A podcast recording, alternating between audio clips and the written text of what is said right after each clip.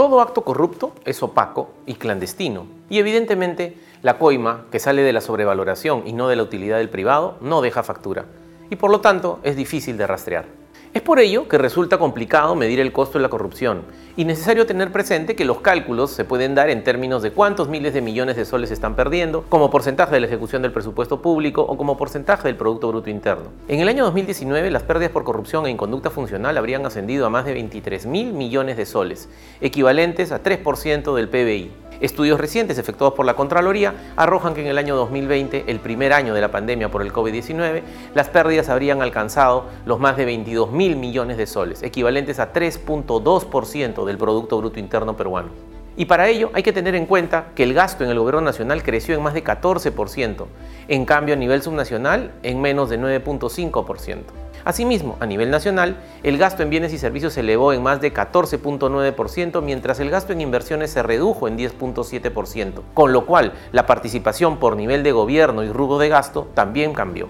Esto explicaría las variaciones agregadas de la pérdida de corrupción en conducta funcional entre el 2020 y el 2019. No obstante, hay otro elemento muy importante a considerar. A diferencia del 2019, cuando el control concurrente se desplegó intensivamente en inversiones, el año pasado el esfuerzo de control se focalizó esencialmente en los gastos, particularmente en los bienes y servicios por la pandemia, que crecieron en más de 5.647 millones de soles,